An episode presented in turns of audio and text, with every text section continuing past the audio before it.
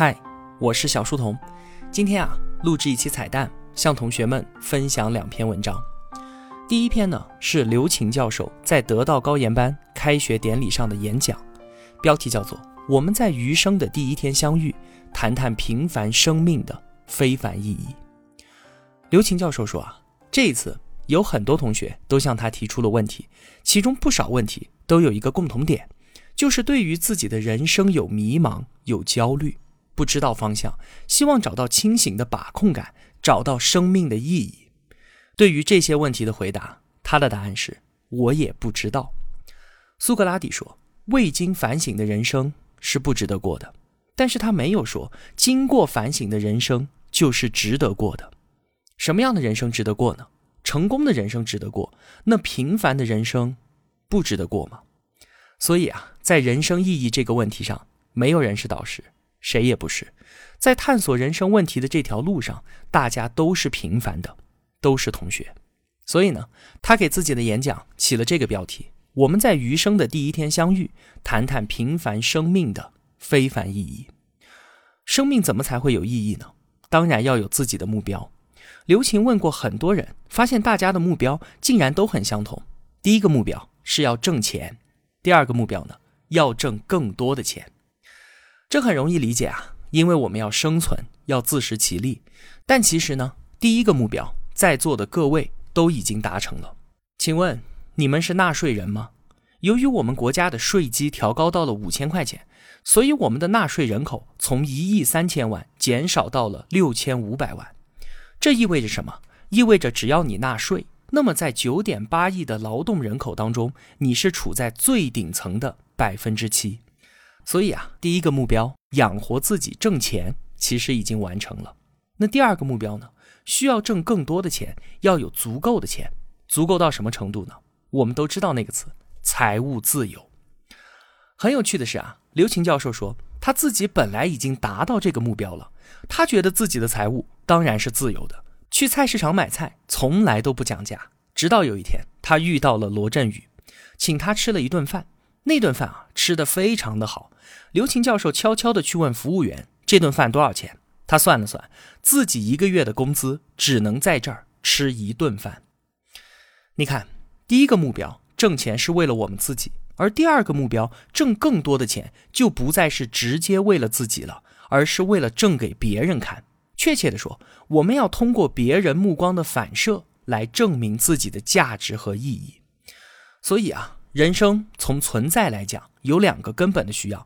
第一个当然是温饱，之后呢，人还要变得卓越、优秀，被人尊重和承认。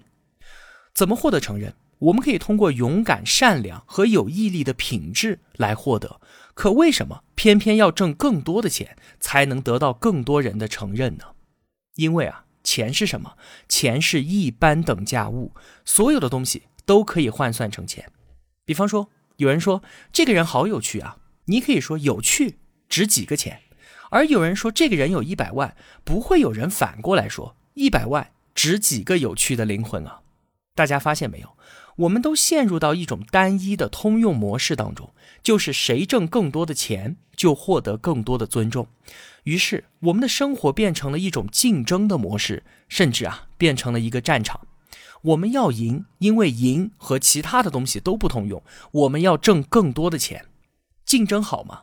当然，竞争会激发非常多的想象力和创造力。但是啊，它有一个问题，就是会把我们带入某种歧途。由于我们要用尽一切办法赢，我们就会用完全功利的方式来看待周遭的一切。我们和世界的关系变成了一种取用关系。何为取用？取就是索取。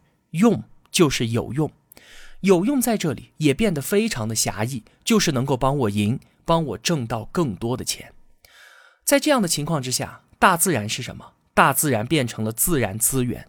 人是什么？人是人力资源。那朋友是什么？朋友是对我有用的机会和人脉。所以啊，竞争和创造这些都没问题，但是如果把输赢看得很重。就会带来一个麻烦，我们这个游戏是永不停止的。我们赢得了第一场游戏，便会开始一个新的竞争。因为你向上攀升了，你站在更高的山，会和更多的人比，你会永远记住别人的目光，而且是以一个财富的目光来看待自己生活的意义。无论你再优秀、再卓越，你获得的都是相对优势，这个优势是会变的，因为你攀比的标准就在变。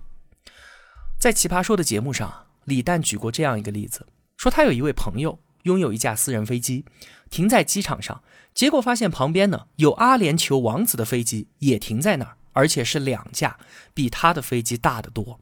他顿时就崩溃了，说：“我的飞机跟他们的相比，简直就是一个玩具。”你看。如果你深陷在这样一个游戏当中，你会发现自己永远处在一种匮乏的状态，你永远会感觉到自己的平庸、不够卓越和不够优秀。然后呢，你会绞尽脑汁把所有的东西都变成你可以取用的资源。那么，我们是不是能够停下来想想平凡的人生会有什么意义呢？有一部动画片叫做《心灵奇旅》，我也是听了刘擎教授的这次演讲。我才去看的这部动画片很好看，里面有一个灵魂特别的厌世，就有很多的高人都曾经去帮助过他，但是都没用。有一次非常偶然的机会，他就附着到主人公的身体上，来到了真实的世界。结果他发现一块披萨是那么美味，一片秋天的落叶竟然如此的动人。他突然感觉到，原来生活非常的美好。为什么会这样呢？这些都是如此平凡的东西啊！但因为他此前从来就没有用过这样的方式感受过这个世界，这就是婴儿般的赤子之心。如果你不是用完全取用的关系来看待世界，我们每个人就可以像那个灵魂一样，用婴儿一样的眼光来重新认识它。你会发现，生命的意义是什么？可能依然无法言说。但是它会以丰富的样子向你开放。我们总是和别人去比较谁的果实更大、更鲜亮，但是却忘记了去品尝自己收获的鲜美。在竞争的战场之外，我们每个人都应该拥有一个心灵的花园，在这里，我们收获各种各样的果实，品尝它，思考生命本已向我们开放却被我们漠视和忘却的东西。每个平凡的人。都可以拥有平凡的意义，我们可以感受到生命的伟大和美好。如果说今天没有感觉到，不要紧，我们还有明天，因为每一天都是你余生的第一天。这其实是一个非常朴素的常识。它意味着我们每一天都可以重新开始，每一天都是一个重生的机会。意味着我们总可能像婴儿一样，用新鲜的、没有被污染和打扰的眼光再次看待这个世界。如果你今天做不到，明天做不到，没关系，还有后天。每一天都是我们余生的第一天。在这个意义上，无论经历再多的失败和失望，在逻辑上我们都不会绝望，因为有明天。他的名字就叫做希望。以上便是刘琴教授的演讲。第二篇文章呢，来自何菜头的付费专栏《成年人修炼手册》，文章标题：没有普通人，只有不平凡的生活。有一次啊，我在网上看到一位小朋友愤愤不平的写道：“难道我这一辈子就要注定做个普通人吗？只能上学、工作、加班、吃饭？”看剧、睡觉、结婚、还贷、生孩子、退休，然后死掉吗？我看完之后感叹道：“那你还想怎么样呢？难道你觉得这样的人生很容易吗？”我真的没有说反话，只是真的是这么认为的。像个普通人那样度过一生，其实难度一点都不低。只要在任何环节上出一点点问题，人生马上就是另外一副模样了。你想想看。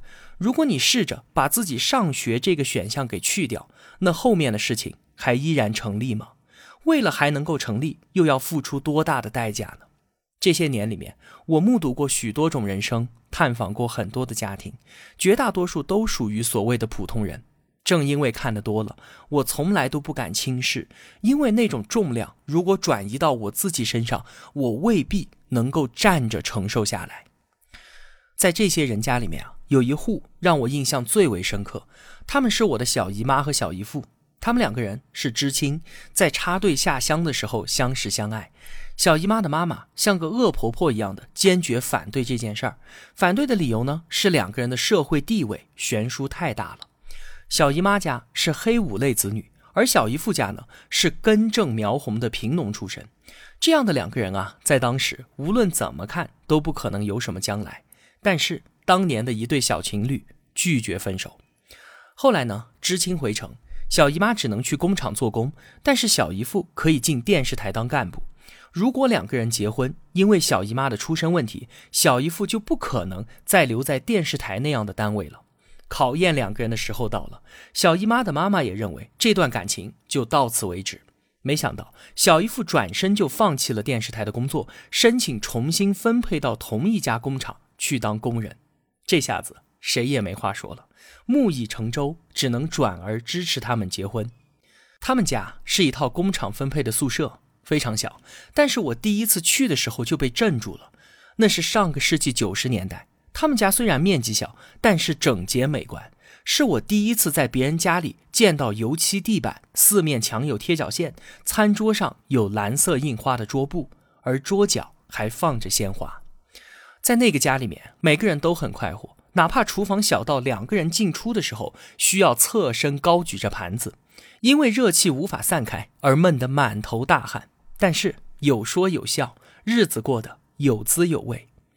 那是因为工厂有钱吗？当然不是了。当时他们所在的地方小厂早就效益下滑，很快就开始下岗分流。他们家的收入呢，主要来自三个方面：小姨父会开车，就跑去帮旅行社开车赚一份司机钱。小姨妈呢，当初自学英语，她就在家里开中学英文补习班，在客厅里架起一块黑板就是教室，赚一份补习钱。然后他们家还养了许多优质波斯猫，可以赚一份育种钱。每天每个人都很忙碌，可小家支撑了下来。父母各自有班上，女儿每天有书念。后来呢，他们用节省下来的钱，甚至刚好够送女儿去海外留学。十多年之后啊，旅游业竞争的很激烈，英文补习班也有了专业的老师。小姨父放弃了开车，小姨妈也放弃了补习。你以为他们就这样被困住了吗？当然没有，他们又盘下了一间铺面，开始做保健品。因为人缘好、可信任，很快有了许多的熟客，每天只需要去店里坐着，反而比以前轻松许多。与此同时啊，女儿也回国恋爱、结婚，他们有了孙辈。我去看他们的时候，依然是乐呵呵的，日子不算富裕，但也不贫寒，始终是个普通人家的样子。你要回顾他们的人生轨迹，无非也就是上学、插队、工作、结婚、生孩子、下岗再就业、吃饭、看电视、睡觉、下岗再就业、女儿结婚、抱外孙。和一开始我说的网友写的那条人生轨迹相比，可能下岗的次数多了一点到现在。都还没有退休这么一说，而且啊，在经历了这一切之后，他们也依然是一户普通人家。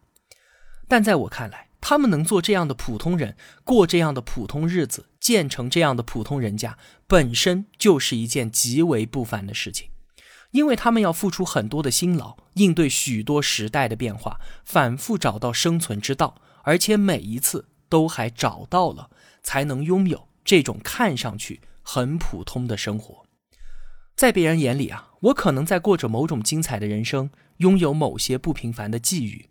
但是每当我和小姨妈、小姨父重逢的时候，我都会问自己：在经历了所有这一切之后，如果和他们异地而处，我能否如同他们一样克服种种的艰辛，拥有他们此刻的生活呢？我并不确信自己在连续两次下岗之后，还有第三次创业的勇气。和本钱，还有一个问题，我连想都不敢去想，就是在经历了这所有的一切之后，如果和他们异地而处，我能否像他们一样，依旧保持乐观，家里还是欢声笑语呢？觉得普通人、普通生活真的普通，那只是因为观察距离太远，目光总是抛向远方。个人有着高远的追求固然可喜，可是呢？如果不曾低头看见过脚下的泥土，这种追求怕也和空中楼阁没有什么区别吧？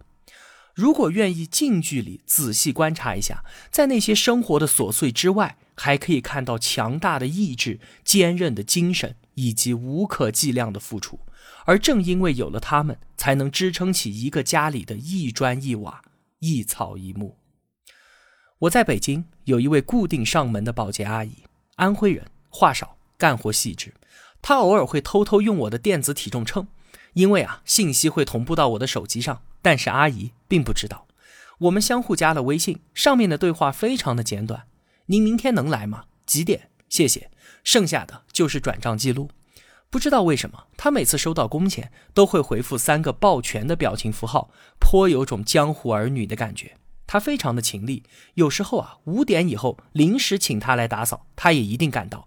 无非就是要求我能让他给电瓶充电，否则啊，电量不足以支撑他回到远郊的出租房。